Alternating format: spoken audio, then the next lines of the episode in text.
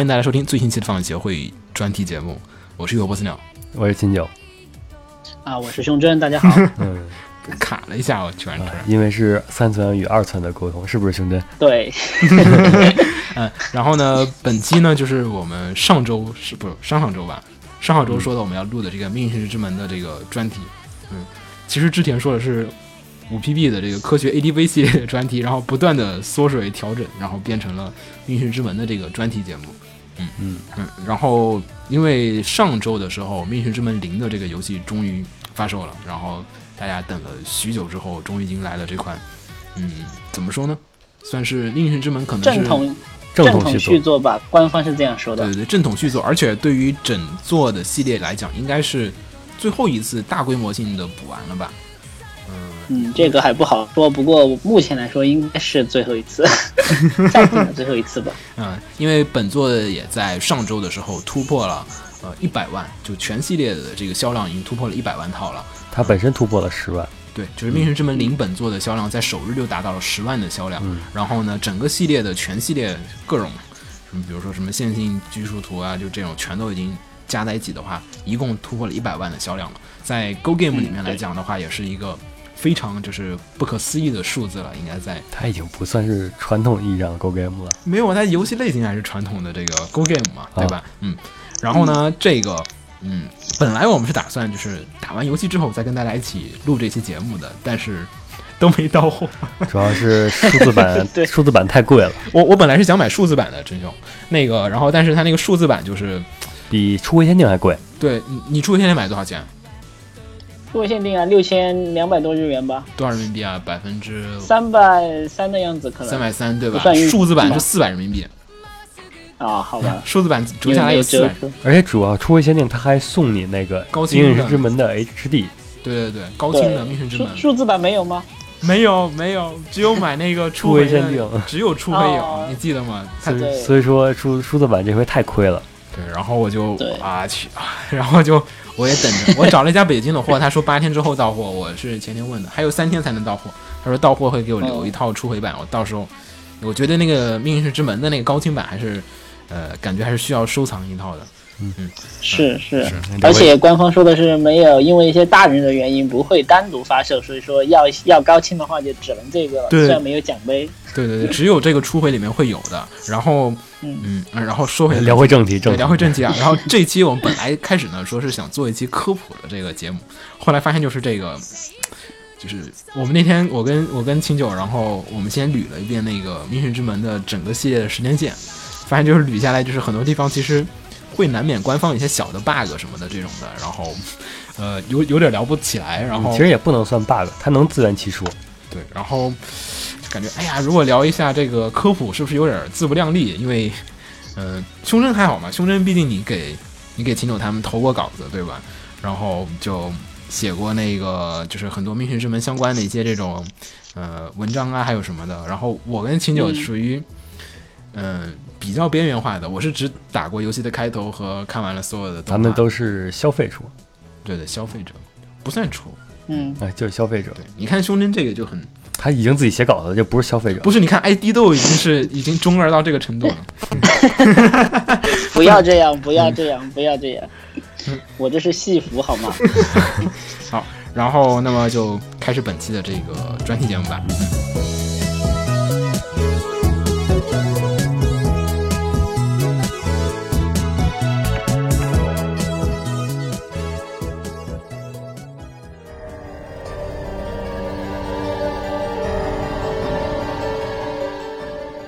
那么首先可以先跟大家聊一会儿啊，就是，嗯，因为《命运之门》作为科学 ADV 系列一个不可分割的一个部分嘛，嗯，然后就是先聊聊什么是科学 ADV 啊？对胸针简单介绍一下呗，科学 ADV 嗯用中二的说法介绍一下吧。嗯，科学 ADV 这个系列其实最早是在二零零八年的时候，呃，五 PV 和 Network Plus 是合作发售了一款叫呃 Chaos Head 的一个 PC 版的游戏。当时它是以妄想科学作为一个副呃它的一个前置的小标题的，比如说这、啊这一座呢是以妄想为呃为主线。然后呢，在这座游戏发售之后呢，大概是隔了一年左右，也就是以二零零九年的时候，它是发售了这个《命运石之门》的最开始的原始版，哎，稍等在一下，Xbox 稍稍等一下360上，那个嗯妄想科学系列这个标题好像后来就没有再使了，那感觉好像。呃，它是因为每一座会根据这个游戏的内容不同的话，它会换前面那个小标，比如说、哦呃 Chaos Head 就是叫妄想科学嘛，然后、呃呃石头门命运石之门是叫呃假想科学，哦，然后到了记机器人笔记是叫扩扩张科学。然后到扩张科 Chaos 学。Child 的时候，它就回归到妄想科学了，因为它哦。都是以妄想为主的。啊毕竟这三个就是。作品，它依据的就是主线，像是一个原理是不一样的，一个脑，所以说对对对它会改前面这个小标题，所以说统称是一个科学 ADV 系列。哦，因为它它的，因为社长当时制作这个戏的想法就是，就是说在百分之九十九的现实里面加入百分之一的不科学的一些假想的东西进去，哦所以说它整个系列就是这样子的。哦，就本身来讲，它还是依托一些现实当中已经存在的一些理论，然后呢，再把它就是夸张化或者说这样对它不管是加入都市传说也好，还是加入一些现实以现实的一些科学原理为基础，它都是为了增加，就是说给玩家的一个代入感吧，就是觉得、嗯啊，这个事情真的是有可能在我们身边发生的这种感觉有一种包括舞台的设定啊，徒这些都是大家。可能都平时都经常会去的一些地方，就觉得啊，说不定这里就发生这种事情，大概是这样子的。对，比如像 Chaos，它，呃然后还有石头门，就是都是在就是日本现实当中的一些场地发生的，比如说像秋叶原啊，比如说像啊是涉谷涉谷，然后这些、啊对，嗯除了种除了种子岛比较远以外，种子岛也是在 在二次元作品里十分流行的一个，然后其实这两个的话，它都是让人感觉到就是，哎，这些在现实当中都存在的，这个故事也是在现实当中的一些故事。那么其实还有一点啊，就比较常见的就是在于它里面会加入一些刚才说到的，就是，嗯，就是一些怎么说都市传说。呃，都市传说也是整个科学 ADV 系列里面一个非常常出现的一些点子，比如说像是呃，先说石头门吧，石头门系列里面，比如说像是我们说的约翰提托这个时空穿越者，就是一个在国外还有可能国内很多的科学 fans 也会很了解的一个，就是这个假想的设定的这种的一个，嗯，传说中的一个时间穿越者了，应该叫，因为他他的事情应该到现在为止还是没办法证伪吧，对，然所以说后他也是一个传说吧。嗯，还有还有二十年也就能证伪了，二零三六年吧。对，二零三六年给知道这事儿真假了，嗯，然后还有就是那个，嗯，三百人委员会，嗯，三百人委员会其实就是。嗯，也不能叫都市传说了，可能已经是算是一个阴谋论的一个范畴了。嗯然后也存在于历史各个阶段的阴就是。不光是科学 ADV 里边，其他作品里边也嗯一般就是在涉及到世界阴谋的时候，总会有一个对类似三百人委员会的组织在。对，对一会儿一会儿我们可以聊会儿嗯三百人委员会，简单的可以说一下。然后反正就是就是社长通过各种手段，让大家感觉这些故事它都是好像存在你的身边，就是随时可能发生，可能在你不知道的角落里面，这些事情已经发生了。嗯，而且就是呃，而且科学 ADV 系列就是所有的就是主角解决完的事件，大家就是大众基本都不知道。嗯，你像石头门里边儿，也许在其他世界线发生了各种各样的事情，但最后它总回归一个就是咱们这个正常的世界线。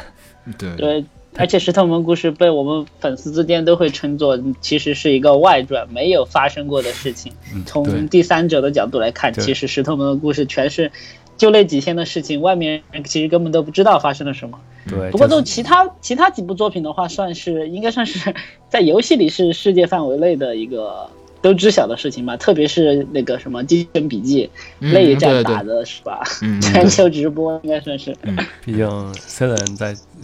机器人笔记》里终于干了正职，嗯，就他本职工作。然后我们可以就先就这个就科科学 ADV 系列先简单的先说一下，为什么科学 ADV 系列充满魅力？你会觉得？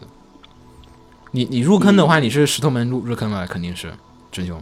呃，我应该算是怎么说呢？因为我当时是看一个游戏介绍的时候，是看到的是先看到的 Chaos Head，然后当时玩，当时玩完之后呢，并没有太大的感想。你是在动画之前玩的游戏吗？呃，对，我是在动画之前，因为嗯之前有一那个某要看了动画我觉得论坛它是有出一个相关的一个，就是每隔一段时间就会出一个呃叫什么呢？AVG 的一个那种电子杂志，当时我在看那个，所以说其中就提到这个，我就特别感兴趣，啊因为本身就是有侦探元素嘛，然后又有猎奇元素，就一直都比较喜欢这种元素，所以说我一直都在关注。然后当时汉化出来之后就玩了，呃，可能当时也玩的比较怎么说嘛，走马观花吧，所以说嗯我对 Cos Hey 的系列呢倒不是特别的热热衷哈。嗯然后后来才知道，在 Xbox 上已经出来之后，我才知道啊，原来有这个，呃，不过当时也是怎么说呢？嗯就是呃呃，当时他出来之后，其实我那个时候都不是特没有怎么知道这个作品。然后后来他是某个论坛，他做了那个印象版。他的某个论坛就是说把录游戏录下来，然后翻译过来，他就他就每一集都在这样发。哦我想起来了。对，当时也看到过那个有人录那个《命运之门》的那个，就是算是早期的游戏实况吧。嗯，而且文字版。对，它它是纯纯翻译的那种嘛，就直接只翻译，没有任何评论的那种嗯。游戏录像，而且当时是从发售开始一直连载到接近游戏播放之前，呃，游戏的动画动画播放之前才完全完结的。然后当时就是我就下了它的第一集下来看，然后我觉得啊，原来这个故事很有意思啊，然后我就、哦 我就算是入坑了吧，应该算是比较早入坑的一批，我觉得。嗯，然后后呃，来故事魅力的话，其实我就是觉得，一个就是，如果你本身对时间旅行以及科幻题材比较感兴趣的话，这个你应该都是会强烈的关注它。另外就是它里面的、怎么说呢，故事的发展吧，就是说各种小的伏笔以及呃人物塑造都就是说。给人一种很有魅力的感觉嘛，就不知不觉你就会喜欢上里面的角色。就算你开始觉得啊这个人好像呃不怎么样，或者人物嗯觉得画的不怎么样，但最后你都会被他们之间那种感情给哦还有他感情给那个怎么说影响到吧，就是觉得啊，他们真的是很好的那种角色啊，很好的人啊，这之类的这样的感觉。嗯，秦九呢？我是纯动画党啊，你纯动画党啊？嗯哦，完全没有打游戏，完全没有没有，，never。嗯，对，哇，就是那你觉得就是就是石头们，你觉得最吸引你的点在什么地方？嗯，因为它是并不是硬科幻，你要是硬科幻的话，嗯，你可能对对对。对某些人来说它是太硬了，它对对比较嗯。看看不下去。嗯对，然后这个的话，因为它加入了很多那种，它软科幻的东西挺多的，就是它的一些科学理念可能不是，就是其实你经不起推敲，其实有一些儿。嗯，你要是经不起硬的推销。对对，但你要是它的就是逻辑能自洽，这就足够了在他的逻辑世界里面是可以自圆其说的，嗯，这就足够了。嗯然后再加上它本身其实并不是以硬科幻为主，而是以科幻为辅，它更多的是还是这种咱们主流的一种就是动画故事这种游戏故事这种情节。嗯对，嗯，因为其实嗯，因为它毕竟还是一个算是 Go Game 吧，其实还算是，嗯嗯，其其实不能说单纯的是一个，我我觉得其实五 PP 的游戏就是有时候，嗯，毕竟它还是属于 Go Game 的范畴里面的话，然后它就其实还是在一个恋爱的游戏作为一个它一个主要的主线，嗯，都是男主角去拯救女主角，对对对，就是还是一个哦也有很多女主角，对，拯救很多女主拯救。不同的。其实我觉得石头门这个故事，嗯，还有其他系列也好，就基本还是一个王子救公主这样的一个，就是王子救公主们，公主们，嗯。嗯，好吧，然后就还是这样的一个，就是大家很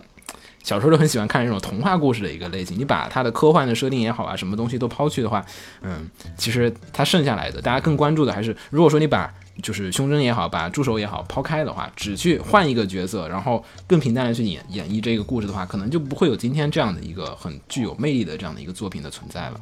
嗯，大家可能更所以说所以说重点怎么说呢？嗯，应该它成功还是在一个人物的塑造上吧，我觉得对，我觉得就是嗯，人物魅力、对对对，卖角色，也就是说，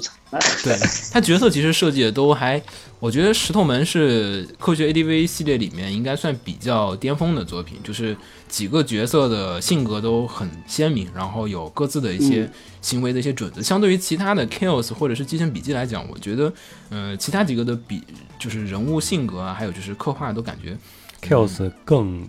给 low game 化了。嗯，对。然后机器人笔记因为当时他 Chaos Head 出来的时候，他应该还是属于一个传比较传统的探索嘛，对。肯定他模他的那个人物还是就相对来说那个。但我其实觉得石头门的人物其实他也相对来说比较模板化，比较模板化，对对对，嗯，对，但是呢，他就是在这个模板化之中，他能够就是说塑造出他独特的魅力出来，让比如说助手刚开始觉得很冷漠，但是一旦也是标准的傲娇型的一个，角色嘛，角色嘛，先但是你后来就会不知不觉的就就觉得啊，这个特别是他就主要就是软下来之后那种感觉，嗯，是是是，因为就是反差萌嘛，对吧？然后随着你跟角色之间的一些就是时间上的一些推进，然后你会了解到啊，这个人背后的一些故事啊，还有一些你会更加的体会到每个角色之间内心的一种感觉在里面。而且就是我觉得科学 ADV 系列对我而言最大的一点魅力啊，还是在于，呃，它其实是一个怎么说呢？呃，科学 A D B 系列它有一种首先最大的一个魅力是在于它有真实感。嗯，就是因为它是建立于一是用真实地名，嗯，其实真实事件，对真实世界、真实地名，像大部分的日本的这种 AVG 游戏啊，就是 Galgame 之类的，它里面的角色还有世界世界，他们基本都是，嗯，让你感觉跟我们的世界是分离开来的。嗯，对，嗯，比如像是 k a n a 的什么也好，像是其他的一些作品也好，就是它里面的世界观就是，哎，好像在日本，但是不明说在哪儿。就是一个山被山被众山所封闭的小村庄啊，要不然就是一个就是小反正岛啊，反正他们不在你的身边，他们在一个很遥远的某一个角落里面发生这样的一个故事。嗯对，然后但是科学 ADV 系列嘛，它就是把这些故事全部讲就在你身边发生的。嗯，就是嗯即便是《机神笔记》在种子岛了，但是嗯大家都知道这个地方，他很明确的说出来了啊，好像种子岛印象里就是那样的感觉，他会。有这样的一个很强烈的一个真实感在里面，然后再加上它的故事，比如像是这次的 Chaos Child 系列里面，它最开始的影子不是那个历史贴纸吗？嗯，那个也是、对那是日本的一个都市传说吧？好像上次你跟我说过来着。对对，这个确实是都市传说，而且也是有很多那种题材的故事也在用嘛。你可以简单说一下那那个历史贴纸的那个都市传说是什么吗？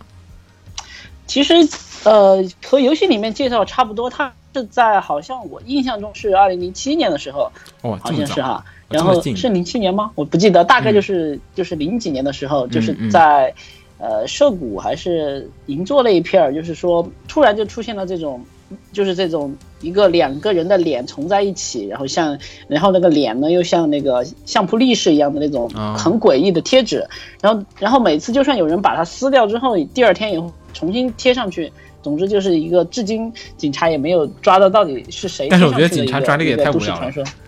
嗯不过可能因为范围比较小，而且也不怎么那个吧，可能也时间有点久了，报纸也没有怎么好像没有怎么特别报道吧。我之前在谷歌搜了一下，吧好像报道很少，嗯嗯，嗯所以说可能也不是特别出名哈。嗯但是应该是日本本地是一个比较出名的事件，嗯，然后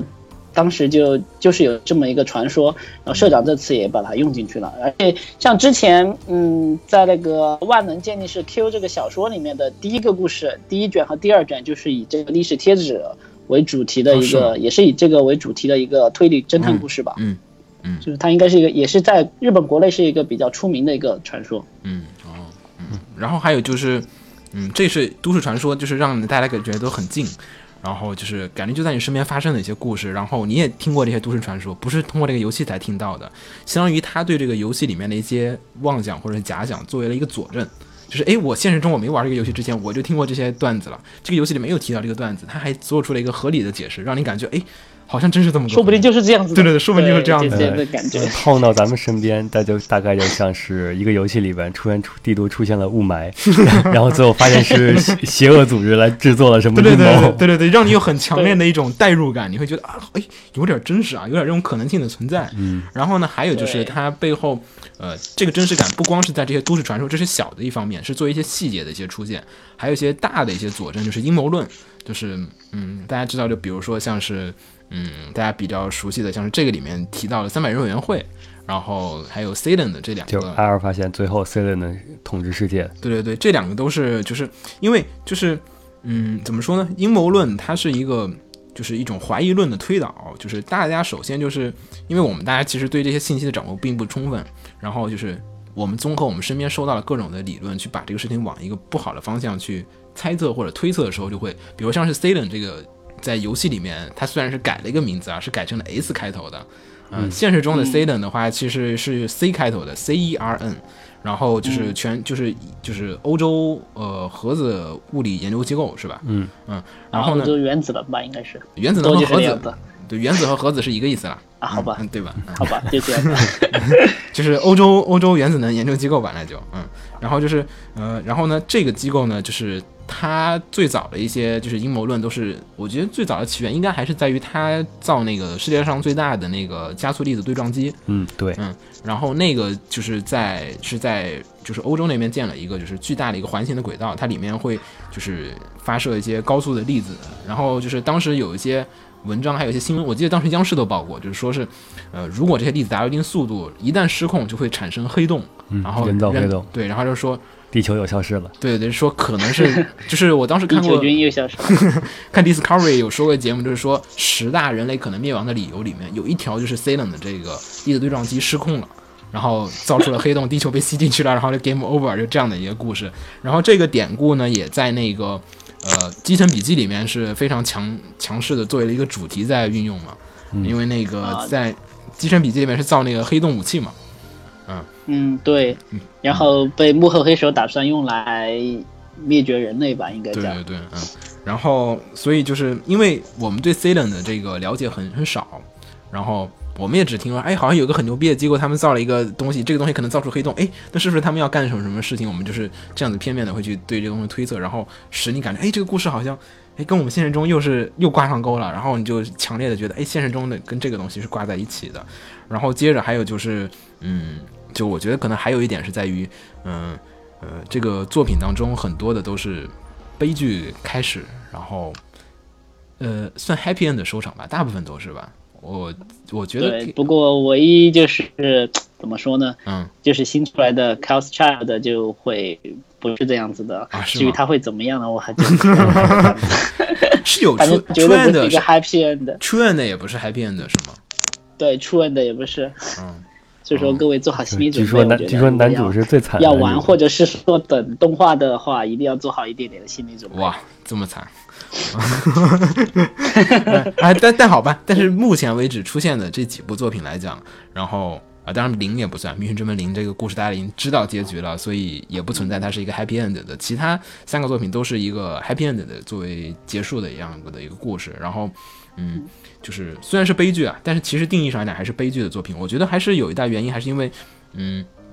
悲剧本身的一些魅力所在里面。就是你看悲剧的时候，你会跟角色产生一些有些小的事情，你会产生共鸣感。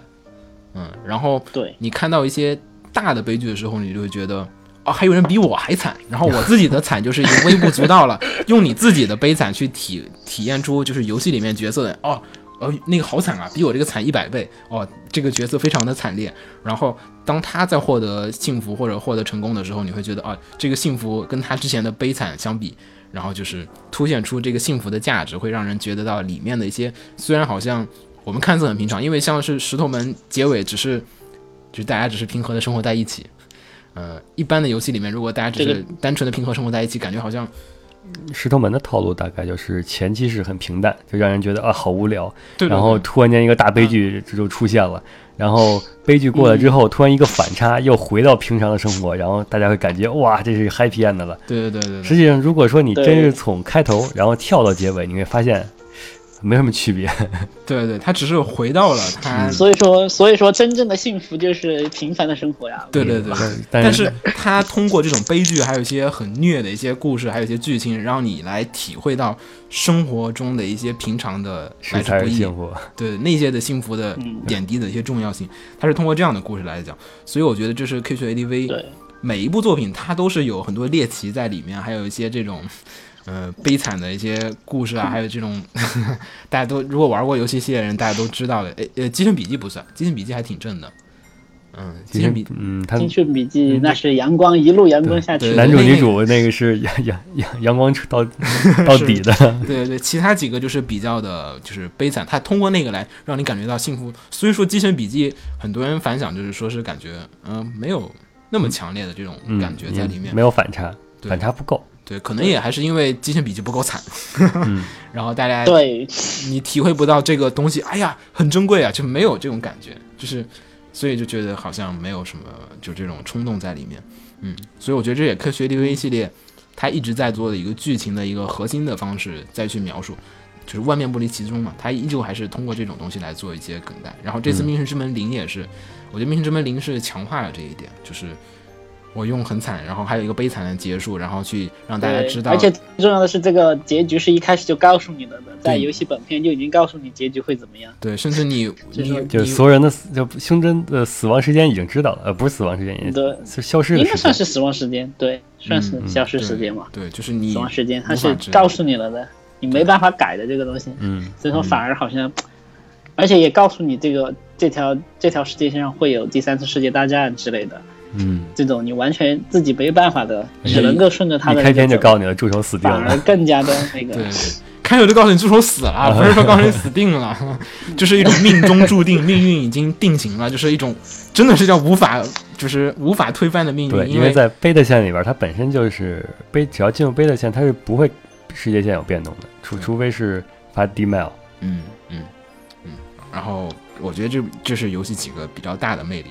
科学 ADP 系列差不多，我们就是说还有石头门的魅力，我们大概就说到这儿。然后，嗯，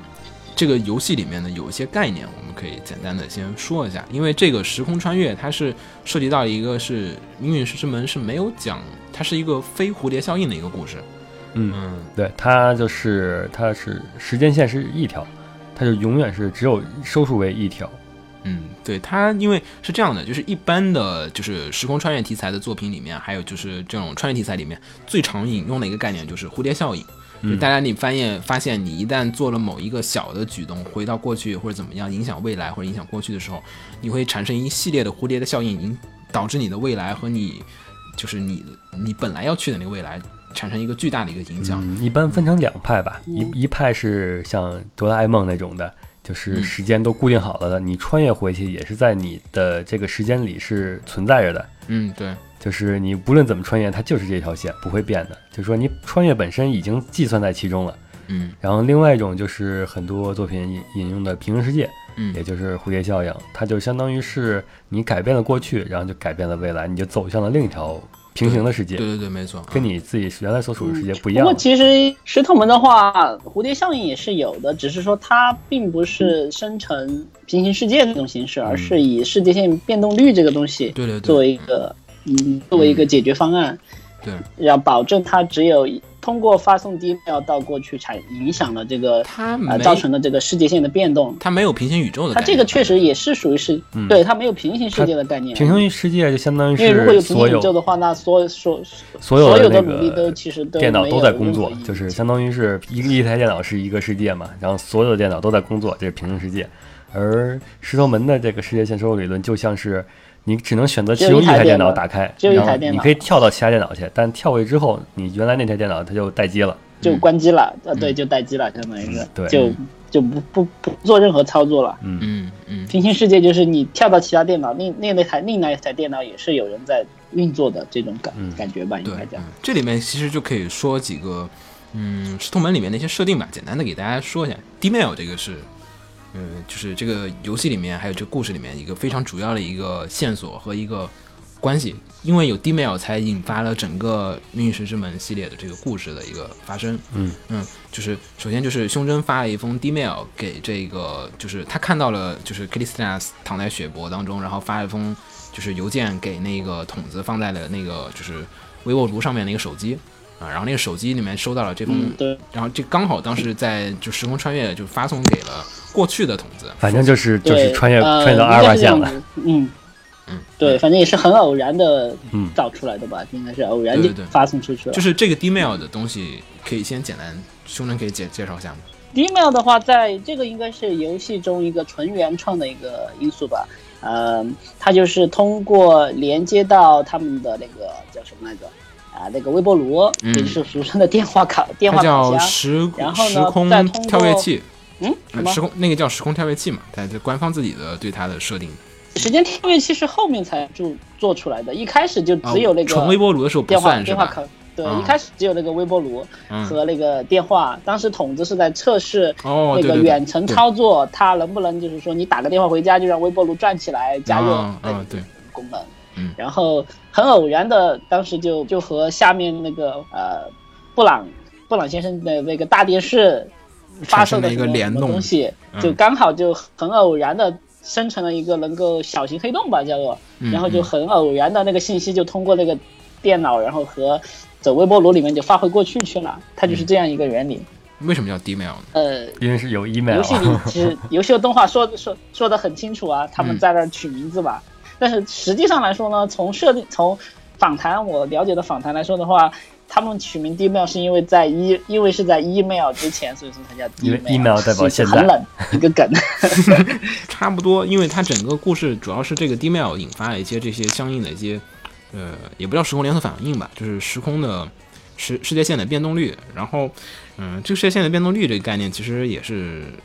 石头门一个比较晦涩的一个概念。其实我觉得在这儿，我们在这个节目里面要把它说清楚，呃，会不会有点费劲啊？因为毕竟世界线这个概念，其实在其他作品里面是不存在的，只是在《命运之门》这个作品里面独立的。单独设计的一个比较架空的一嗯，个主要还是，主要就介绍一下收束点。收束点其实也不用介绍，那个在动画游戏里，大家星人都已经很完美的演示了什么叫收束点。对对对，嗯嗯，因为世界对，就是一些涉及到世界重大事项、重大分歧的一些时时间点，就是分歧点。当时我从游戏里来说的话，一个就是两千年那个千年虫事件，它是一个世界的分歧点，然后就是呃胸针他们这个时间点，因为涉及到时间机器能不能造出来，嗯，因为其他还有在呃在《机权笔记》的那个宣传 PV 里面还提到了一些，比如说苏联解体，啊、登月。呃，对对还有二战那个什么诺曼底登陆，好像也都是属于重大的时间点。也就是说，嗯其实 D-mail 只能干涉这些重要的时间点，才会引发特在这个重要的时间点进行 D-mail 的操作，才会引发巨大的那个世界线变动。你在其他的时间点，比如说二零一五年或者二零一六嗯年，你就算发送 D-mail，应该都不会引起特别巨大的因为你不在时间点上变面，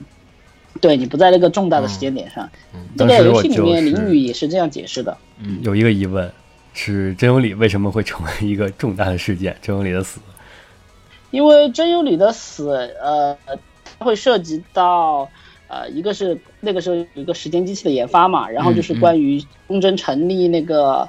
呃，抵抗组织，这些都是一个对是未来来说是一个有很大影响的一个事件。真由里的死是一个很重要的事件，他会决定胸针去产生怎么样的接下来一些举动。嗯，嗯，这人如果没死其实主要这样的没死，没死的话，可能他就不会成立反抗组织了，可能就是被一起抓走，然后就一起做研究之类的。零的这次的故事不就是吗？嗯呃不呃不是对，啊，对啊，零的故事就是没有死嘛。嗯，但是助手死了，一样的。嗯，那那你没有办法是一个，另外的。对对对，不是，我就那个，因为在阿尔法线里助手没有死嘛真。真有你的死就就是关系到，我觉得就是关系到胸针是否会如果说在阿尔法因为他他，成立反抗组织这一点，也就会涉及到淋雨是否他们会造出那个时间机器对回到过去来这个事情，没错，嗯，是吧？然后就是一个循环嘛。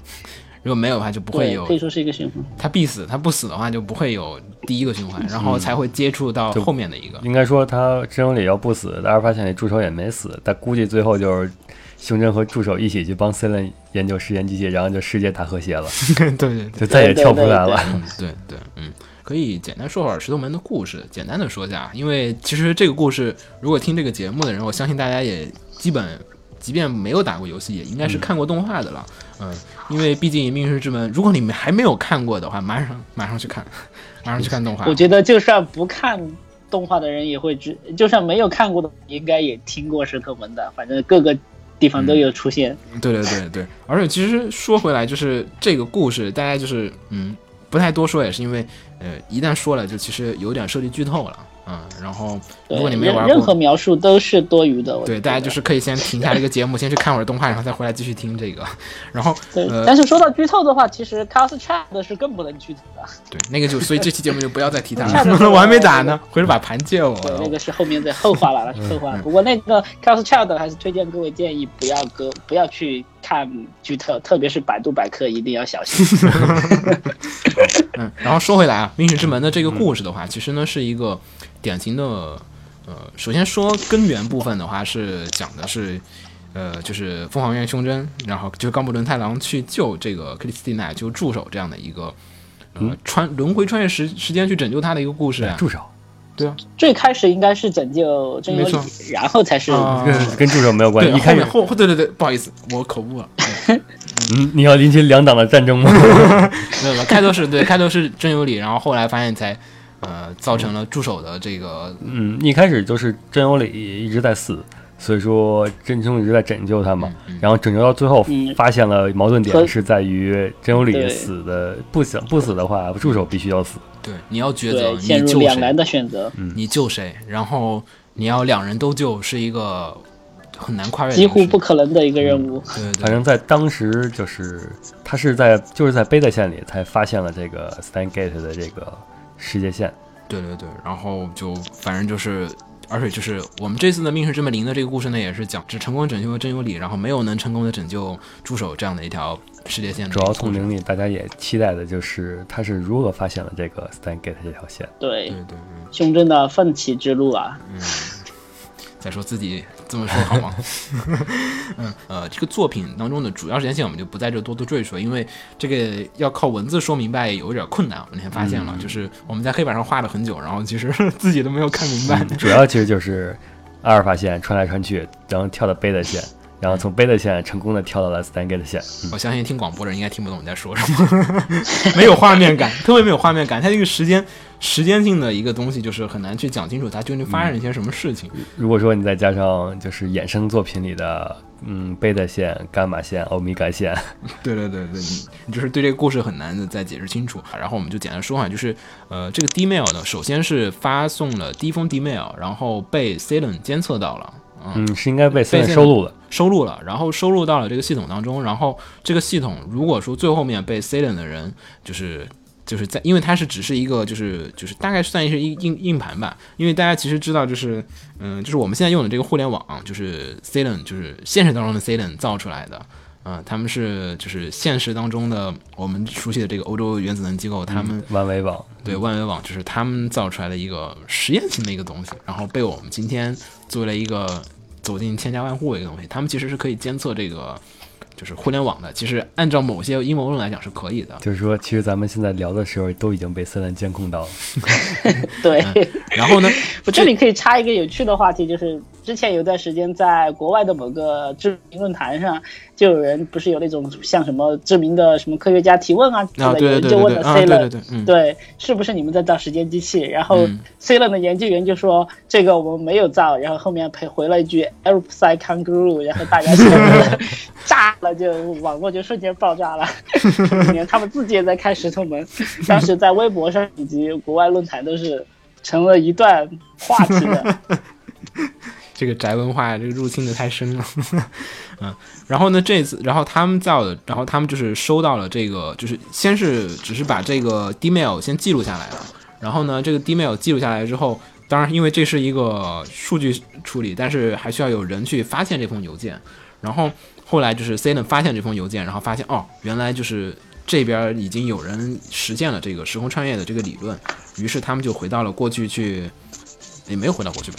啊，就是他们发现之后，就派这个巡回者来抓他们来了。对对对，然后就是如果其实其实在这这个地方的话，呃，我有点也不是记得很清楚啊。我记得在游戏里好像是说，当时其实 C 罗并没有就是说看到这封邮件，而只是因为他们在讨论做时间机器这个事情，而楼下刚好那个房东先生又刚好是那个 C 人的人，所以说他哦们才跑回来。做了才把这个时间机器这个来来来抢他们的那个时间机器是这样子的，好像当时是并没有直接发现，因为这个应该也是后面的，因为也是后面才发现的，所以说对对是后面才发现的，嗯，是嗯对，所以说所以说也有很多观众就是就是在看的也有疑问，就说为什么明明他们已经拿已经发现了，然后已经啊、呃把人都抓走了，那为什么啊、呃他们干涉那个 D mail 还会就是说产生这个效果呢？当时是。有很多观众是有这个疑问，嗯如果照游戏的说法，应该是他们当时是并没有 C 的那个时候应该还没有去检查这个邮件，只是哦刚好因为、因为有线人在楼下啊，知道他们在造这个东西，对，对对对，应该也是一个偶然吧，其实。嗯嗯，因为因为这个邮件其实就因为所以呢，整个游戏其实里面就围绕着这封 email 展开了，就是我们对对对，如果如果 C 人发现了这封 email，那么世界就会走到一个反乌托邦极致的一个事件，就是阿尔法事件的结尾，然后林雨就会搭乘着胸针这边造出来的时间机器，然后回到过去，然后撞倒拉球的会馆，然后继续再引发这个新的故事，再继续往下走。然后如果他们能用就是 IBM 幺零零这个就是这个机器。删掉，就是在 C 冷的人看到这封邮件之前，这个这个邮件是存在了他们 C 冷的服务器上面，但是 C 冷的人存在服务器上不一定意味他们看到了。如果在他们看到之前把这封邮件删掉的话，那么呃 C 冷的人也就不会造出，就不会知道时间机器这个理论的这个东西的一些，嗯、是这么说吧？应该，嗯，嗯、就是是好像也有点怪怪的，是有点怪怪的，就是不该不该这么，好像不是这么说。就是如果说就是他们删掉这封邮件的话，那么就是 C 冷的人就无从得知，就是中贞这边已经造出来了一个就是类似的时间机器了。就应该就没有 D-mail 这个概念了，因为那是第一封 D-mail 嘛。对对对，然后这封这封 D-mail 也会影响到就是呃就是呃这个时间机器的理论，就是就是那个叫中博吧，中博是吧？嗯。中博教授。不好意思，嗯。中博教授，中博教授的那个论文，因为在那个我们看到的那个就是 Stan Gate 线里面的那个结尾里面是中博就不是想那个是助手的论文，对对对，他拿他拿助手论文想叛逃的时候，那边被拒绝了嘛，因为他们没有监测到这封，嗯，呃，然后也不是吧，呃，是这这个不对啦，这个不对，啊不对不对是是他想带带着论文逃跑，然后就因为那个乌帕被换掉，所以说就被烧掉了。是阿尔法线里俄罗斯那边就认为他是在乱在乱说，所以说就把他拒绝入境了，嗯阿尔法然后就什么事都就他那个阻止了这个中博博士和和那个助手的见面，因为那个那个实验机器砸了大楼，嗯所以说取消了。嗯取消之后，助手没有见到他父亲，所以说哦这个中国博士也就没有拿到这份论文。啊，对对对，对所以说，时间时间机器这个就穿越时空的概念一直还在助手的脑子里，在阿尔法线里。哦，还没有其实呃，之前也有很多人就是疑问，在贝塔线里面，呃，在阿尔法线里面，助手有没有写那篇论文？因为因为因为在游戏里面是就说没有提到助手是否有写的，但是呃，跟有很多人就是觉得助手写出了一篇论文，是因为有贝塔线淋雨的这个事件，呃，就是哦。两千年那个提托事件才写得出来，所以说在阿尔法线并没有发生这个事情，助手是没有写出来的。哦，但是呢，就是根据一些官方外传的补完哈，嗯。助手当时就是说，其实是都有写这篇论文的，只是他在阿尔法线的时候，他是把这个论文就一直自己收着，然后就没有、没有交给这个他爸，没有交给中国。哦哦，当然，在那个注释在外传的那个漫画里面也有提到，就是他好像是在某一天是把那个论文是放到了那个呃垃圾垃垃圾会馆的那个嗯就是毁掉的那个演讲台上，哦放到那儿了，然后被被蒙玉给回收了。哦但是这个呢，是因为是属于一个关一个外传漫画的助手试点的一个一个外传漫画，所以说，但是不是具有完全的官方性呢？这个可能还有考证嗯。不过有这种有这种说有这种就是官方可能也是默认了一个这个说法嘛，他并没有在漫画里并没有否认这个说法嘛，官方并没有否认，所以说应该也是属于一个半官方性质的一个解释了。从阿尔法线就是在那个寻回者来呃杀就来绑架他们的时候，就是助手开发出来那个让胸针意识穿越那个机器，嗯，对，而且结合游戏里截图，就是有有那个他的论文的英文版的截图嘛，嗯，里边是有说过这句话，就是他之前就已经研究对他的研究的主题就是即使啊单意识穿呃越记录下个人行为是可能的，是制作个人记忆数据。啊，其实跟 Chaos 系列又又有点靠上嗯，去，共通共通，的意思其实这个原理就是关于助手的那个提取记忆的这个原理哈，在目前为止的三个作品里面都是有出现的，嗯，在 Chaos Hay 的 Chaos 呃 Cha 呃那个 Robotic Notes，还有就是 t o 里面都它都是有出现的，它也是一个相当于是贯通整个系列的一个原理吧。嗯，嗯就是橡胶人是怎么来的？橡胶人就是，呃，实际上就是经过虫洞压缩，然后在减压之后，它没有对减压成功。呃，然后助手的原理原 助手原理就是咱们不不把物质肉体给穿越过去，嗯。咱们只把人的意识来压缩再减压，这样的话就能穿越过去了。啊。数据数据，嗯，嗯，数据传输就更个人的记忆数据传输哦，这样的话就小了，所以说它能穿越虫洞。哦，明白了。哦这个会不会聊得有点长了呀？呃，有有有一点点，有一点点。我们我们可以先哎简单，就差不多阿尔法线的东西，我们就差不多说到这儿。然后贝塔线，也就是这次后面的故事，中间的故事其实没有人知道，因为呃没说。对，主视角都在当时那个时间点，全是在阿尔法线。对我们看的《命运之门》的作品，现在讲的都是阿尔法线的故事，然后这次讲的是，呃，就其实我们游戏游戏里讲的呢是阿尔法线的上半部分，然后。这次《命运之门》讲的是贝塔线的下半部分，嗯，然后《命运之门》线的那个游戏里面呢，还有包括了 Stain Gate 线里面的一些选择，一些小的在那个时间点里面做出的一些选择，但是其实在长的时间线来讲，他们是没有做出太多的事情的，其实是，嗯，因为在贝塔线里并没有，就是对这个时间节点过后并没有大的变动。嗯，然后这两个我们就大概先说这儿，然后呃，最后我们再说一下阿尔法线的这个。后面发生了一个什么？因为大家知道阿尔法线的故事里面讲的就是，呃，真由里死了，嗯。嗯，然后呢，助手助手给 C 伦干活去了，对，给 C 伦干活去了，然后造入时间机器，嗯。嗯，然后世界就是在官方的设定里面有怎么大概的说这个阿尔法线后来发是什么样的一个事件吗？呃，就是李所说，变成了一个真正统治的一个表面上的一个乌托邦社会，实际上是一个高度集权的一个社会。反乌托邦，就其实是个反乌托邦。对，嗯，因为乌托邦这个词，就是我可以说一下，因为其实我觉得，就是科学的 ADV 系列里面，还有怎么样也好，它里面就是它的这个背后的幕后的黑手们，就是三百人委员会，他们的目的都是造出一个他们所谓的乌托邦事件，其实是一个反乌托邦的一个集权的一个世界，就是嗯。就是呃，首先说一下乌托邦那个概念是什么？乌托邦呢，其实是 utopia 这个词的一个就是音译，但是其实它又翻译的很好，因为乌就是说的是没有，托这个还说的是寄托，然后邦的话指的是国家，乌托邦就是说是一个空想的国家，就是不存在的一个特别美好理想化的一个社会，嗯，然后呃，因为这个东西又建立于的是我们现在大家比较熟悉的一些社会主义的一些理论啊，就是。嗯，大家人人人之间是平等的。在前期的时候，就很多文学作品都是乌托邦式的作品。对对对，乌托邦式的作品就是说，人与人之间最核心一点是平等的。嗯，人与人之间没有阶级观念，这是跟资本主义社会是完全相悖的。就是每个人在这个世界当中是平等的，而反乌托邦世界的话，就其实是一个。乌托邦世界反过来了，就是所有人都是有阶级等级这个概念的，就是人分三六九等，然后分好人坏人。然后在伦统治之后的这个乌托邦的世界呢，其实，嗯，因为其实因为伦已经占领了，就是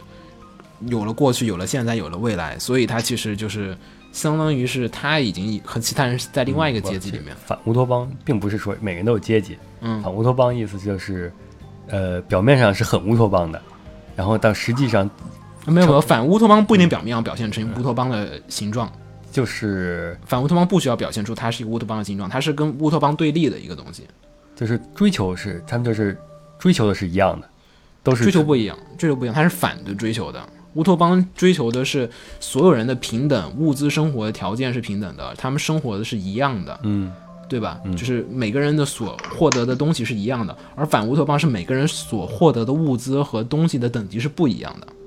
反乌托邦。其实我觉得所谓的乌托邦和反乌托邦，其实只是从不同的人的角度来看吧。我觉得，呃，有区别，就是乌托邦。比如说，如如如果说，就是说你作为一个普通人，你什么都不知道，你生活在那个反乌托邦里面，你会你也会觉得这是个乌托邦。比如说每天东西都给你发过来，对，没错。然后你每天那个之类的，没错没错。C 冷的，就是 C 冷后来就是阿尔法线后面这个故事里面的世界里面。之所以 C 冷说他们是个乌托邦，就是因为其他人的信息不对等，它其实就是信息的不对等，其实就是一种不平等，就是你不知道你自己是处于一个不平等的状态，其实这是最大的不平等。就是集体化的实质，其实就是将所有人的资源集中在更少一部分人手中。对，那个其实就是变成集权了，高度的集权，就其实是一个反乌托邦的世界了。然后，所以这种世界其实是一个很。我觉得就是说没有梦想吧，也就是为什么说《命运之门》其实还有五 PB 啊，还有就是科学 ADV 啊，他们这些作品，我觉得想给人传递一点，还是在于你的你的未来是不是被限定的？你还是能自己去改变你的梦想，就还是改变你的未来。我觉得这个还是所有的日本的这种就是关于梦想还有未来的遐想里面，它都会带有的一些这种主题。嗯嗯，因为毕竟呃。就是阿尔法线里面，大家为什么那个胸针要去反抗？我觉得很大一点的理由，还有贝塔线里面为什么去反抗？我觉得可能并不是单单的说，他他肯定出发点就是为了某个人的生死，然后去做出这个反抗。然后其次也是因为，他们生死已经被固定了，我想做出自己的一个选择和选项的时候，然后我得去做出这样的一些选择。尤其是经历了那么多次、那么多次的那个真由里的死，是是是，这这个的确是一个，嗯，很桃源式的这种，嗯，想象吧，我觉得还是，嗯嗯。兄弟有什么特别想补充的吗？没有，没有，我对乌托邦这个完全不太熟了。嗯。秦九可以说，秦九不是之前有嗯，对回去，补，呃，我对我特意去重新看了一遍《一九八四》，嗯因为呃，它里面其实有很多是和这个石头门是有相关的，只不过它当时它就是石头门使用的是一种更科幻的手法，就嗯石头门是直接使用的是穿越时空改变过去，嗯而一九八四里是通过操纵嗯改变历史书籍，就是、哦，就是他说人的他的主要观点就是人的过去是存在于哪里，过去是并非客观存在的，它只存在于人的思想和纸质的媒介里。然后他们从两方面，一方面是控制了人的思想，一方面是把所有的那些记记载过去的事实全给修改了。嗯里边的经典名言不就是控制了过去，就是控制了未来，嗯，然后控制现在就是控制过去嘛。这石头门不也是这样的一个概念？对，它就是石头门是跟这一九八四是很相似的。嗯，但是其实现实历史当中也是胜利者来书写的历史，没有人知道。，现实就是现在胜利了，你就可以书书写过去的历史，然后你就可以创造自己的未来。对对对，嗯，其实是一个，也是属于一个被限定和一个被控制了的。我觉得，我觉得待会儿要再说就要查水表怎么这么沉重啊？怎么这么沉重？再再再说下去就全是嗯全是敏感词了因。因为因为因为因为其实感觉五 PB 的科学 ADV 系列吧，就是看似好像很随便，其实玩下去感觉就是我反正每次我玩，我觉得都特别的阴沉。我感觉它，嗯就是里面的世界观都是一种有带着时刻透露一种绝望，虽然他没有说，其实还好跟，尤其是看《一九八四》里边也是男主也是作为唯一一个有理，就是幸存的唯有理智的人，嗯然后跟真凶一样，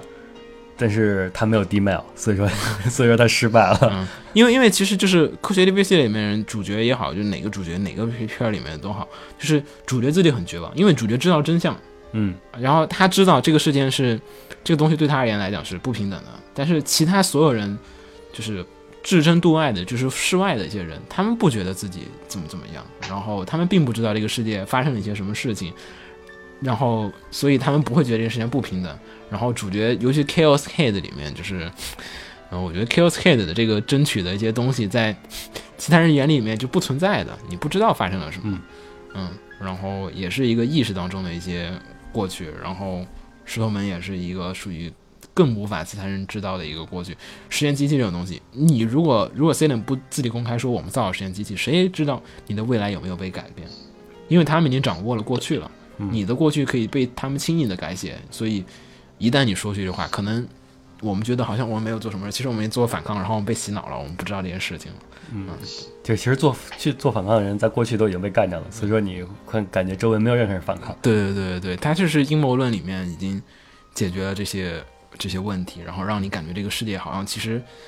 就不是充满着希望的，是就是时刻透露着一种淡淡的绝望，好像你觉得我现在生活是很平和，但是其实啊，就那样。停滞不前的。意思就是不要知道的太多嘛，但是是吧？不知道就是幸福吗？这又是另外一个话题了。嗯，好反正这次《命运之门零》的这个故事的话，嗯，也是在延续就是贝塔舰这个带来的一些，就是他已经知道了，但是当时他并没有能就是拯救他所喜欢的这个世界。没有能回到那个平和的时代，然后贝塔线里面人类爆发第三次世界大战，然后战争战火，然后最后然后很多人都挂掉了嘛。最后我不知道这次游戏里面的这个三个结局，还有加这个 trend 的，嗯，会就是都是怎样的一个故事？但是呃，好像就实验室的人死了不少吧？呃，不是说是死了几十亿人吗？对啊，呃，六十亿吧，好像是五十亿人吧，五十亿人好像是，五十亿还是六十亿？嗯，反正挺多的。对对对，有第三次世界大战爆发的瞬间就死了那么多人嘛。这个这个好像不清楚了吧？嗯嗯，这个好像因为当应该时不是吧？一一来就死六十亿，不因为吓人。当时想法是谁掌？握了时间机器，我就可以让我自己这几十亿人都活过来，所以说 就你背负的责任会更大了。嗯这个东西，因为这次这次这个作品吧，一是对这个补充，比如说，嗯，Stan Gate 线是怎么发现的？嗯，这个是《命运之门零》里面一个比较关键的，因为当时咱们推敲半天，推敲不出来。最后得出的结论就是他是有他可以在贝塔果推因，就是他发现了 Stan Gate 线的果收束点，然后他强行创造了这个收束点，然后剩下的因就交给世界来创造了。嗯嗯，然后还有就是，呃，时间线的一个概念是怎么确立的？但是我估计这次作品里面也不会正面的说它怎么造出来，因为在游戏里面那个时间线变动率的那个探测仪，嗯，那只有胸针能造出来，嗯，但我估计也不会详细说理论。只有他有记忆，只有各个世界线的记忆。对，然后贝塔线的胸针，呃，因为那个就是 Stan Gate 线关键的那条的 D mail 是胸针发过来的，嗯，对，就是贝塔线就是《命运之门零》里面的胸针发过去的，所以他怎么发的这个短信和怎么发现的这个 Stan Gate 线的存在和怎么发的这个短信，就是将会是在这次游戏里面想出这个救拯救的方法的这些对对对都是应该是这次啊、研究的重点吧。对，其实也很好奇官方究竟会怎么说，还是说最后面就哈哈哈 也带过？我觉得是很有可能的一个事情，但是，呃，作为没有玩游戏的人不太清楚啊。大家，嗯、如果玩游戏也不妨跟我们交流一下。然后，剧透吗？好 像不能交流啊，交流就剧透了。嗯，行，那么我觉得没什么多说的，嗯，大家去玩游戏吧，反正游戏铺货还出行，出微限电网很值，嗯是，然后游戏时间特别长，我感觉游戏时间四十个小时是吗？好像说是。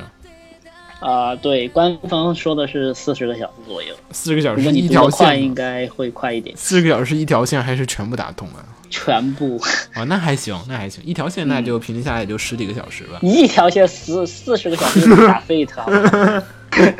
Fate 没有四个小时啊，Fate Fate 二十多小时，嗯，柯南的比较长，嗯，可能那长。反正我记我记得 Fate 好像我要把我当时玩时候专题变了专题变了呃主主要结局加所有的老虎老虎的结局玩下来，我玩了一 一百多个小时好好，专题 专题节目变了，嗯，也没有什么可说的，因为其实石头门，我觉得我们也只能给大家聊聊我们觉得自己觉得这个游戏最大的魅力啊，还有一些中间一些设定，我觉得，嗯，怎么说呢？石头门的设定太多了，然后又是一个最不好聊的一个时空穿越的一个题材，我觉得，嗯，如果去聊时间线，不画一张图或者做一个视频，我估计大家也。嗯看不清楚，也不明白我们究竟在说一些怎么样的一些故事。如果你没有更没有看过原作，或者说没有打过游戏的话，可能也无法体会到我们说的中间的一些魅力。然后，尤其这个不断的穿越拯救是一个怎么痛苦的一个事情，也只有大家亲自去体验过游戏或者是看过动画之后，才能体会得到。会不会把咱们那张时间图发微博上？我们那个图画的太太草率了，我觉得还得还得再再细化一下。喜欢那个就画不下了。嗯嗯，那么这期这期专题就这样。嗯，好，我是优博斯鸟，我是新九，啊，我是胸针，一定要卡一下，嗯，有延迟的次元的纸嗯笔，对，有延迟。嗯，好，我们大家下期再见。嗯，下期再见，拜拜。嗯，拜拜。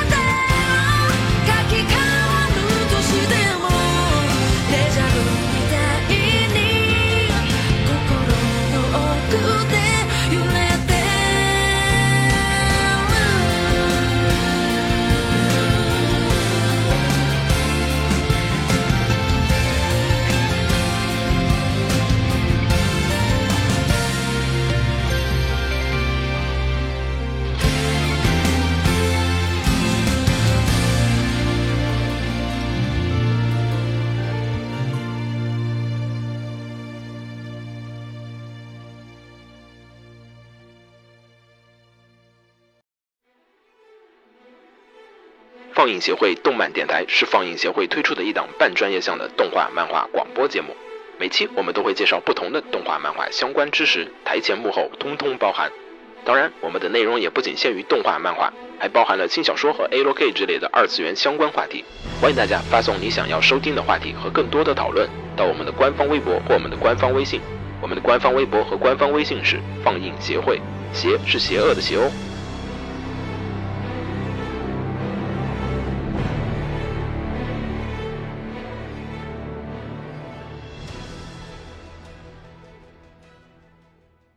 楼给你妹啊！是给楼给好不好？